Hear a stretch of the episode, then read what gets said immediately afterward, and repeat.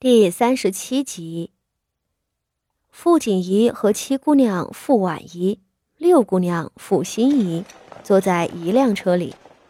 傅心怡忍不住去撩马车的帘子，外面是熙熙攘攘的街市，走街小贩的叫卖声让她觉得很新鲜。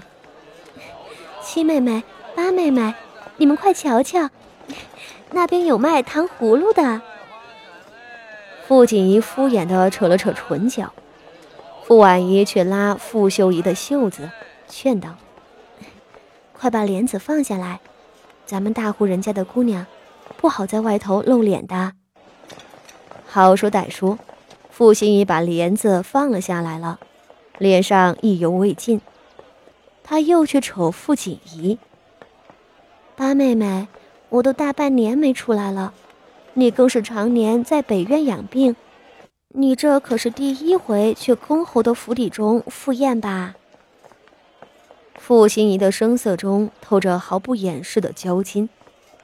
同样是庶女，傅心怡好歹是在谢氏跟前得脸的，不说日子过得怎么样，她自个儿觉着是比其余的姐妹好得多。看看二姐傅柔仪。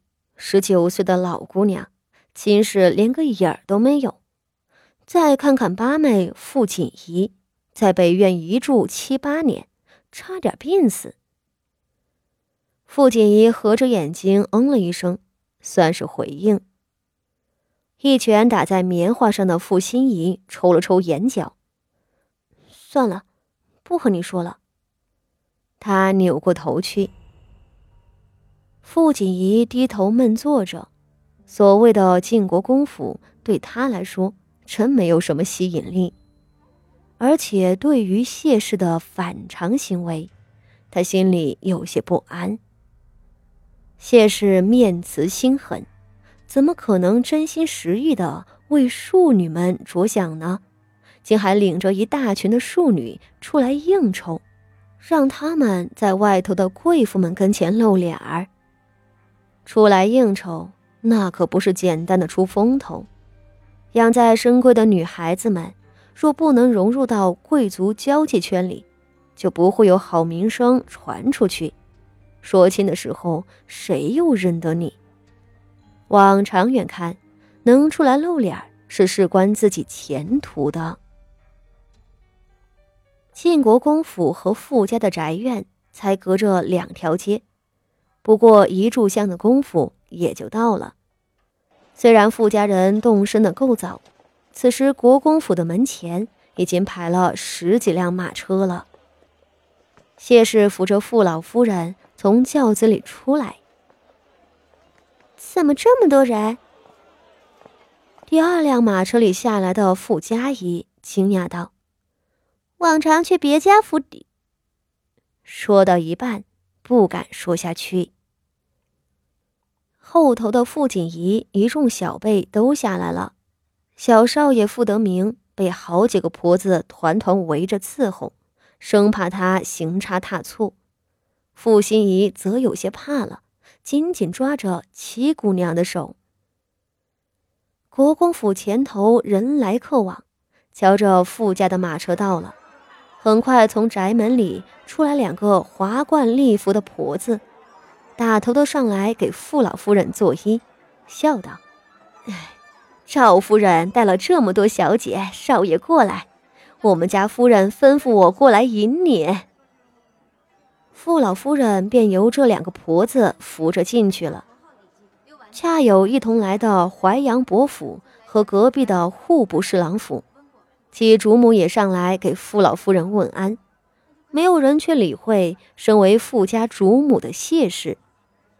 谢氏在后面站着陪笑几句，脸上有些尴尬。傅锦仪静静的看着，唇角轻扯。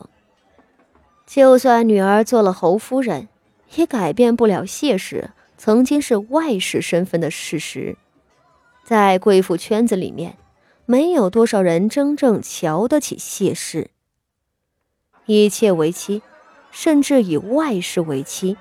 是儒学礼教里头极端贬斥的行为，大家都觉得和这样出身不佳、进门手段不光彩的女人在一块说话，那会拉低了自己的身份。前头主母们不过寒暄几句，都簇拥着进去了。富家姊妹们走在一处，大家都低着头看着自己的脚尖，不敢多行一步，多说一句。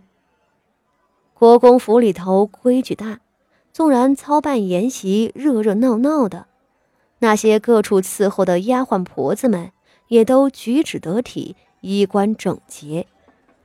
垂手竖立的丫鬟们低眉站着，连一声咳嗽都不闻。傅锦仪是做过侯夫人的，倒不怕这等场面，身边傅心怡几个就如履薄冰。紧紧抓着姊妹的胳膊。傅家不过是个三品侍郎的门户，也是这几十年才发家的，底蕴不深。就算是常出来的傅家仪，也是从没有来过晋国公府这样煊赫的人家里赴过宴。国公府修缮的富丽堂皇，仆妇们引着众人从游廊里穿过的园子。那是皇上御赐修建的书坛映月，当年为着迎徐皇后省亲所用的。那个时候，徐皇后很得皇上喜欢，一回来省亲，都是浩浩荡荡的阵势。只可惜这些年秋皇贵妃爬上来了，皇后娘娘在宫里的日子并不顺畅，也不会时常回娘家了。众人一路行至后头徐老夫人的正房，宴客的筵席就设在这儿。这时候，里头徐老夫人和几个交好的夫人都在西边报下里头叙话。领路的婆子将众人引到了西北侧的一间偏院里面，一条帘子，只见两个年长的妇人正领着三四个小姑娘在一处喝茶。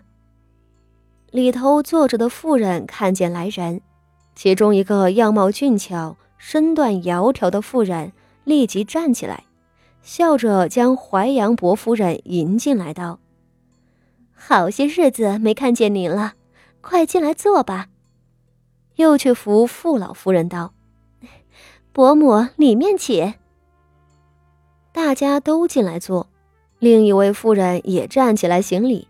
她是徐家宗族里旁支的媳妇儿，傅家的女孩子们都笑盈盈的和对方见礼，只是淮阳伯夫人和傅老夫人对那位接应的徐家妇人并不热情，敷衍着客套两句，这使得屋子里的气氛有些诡异。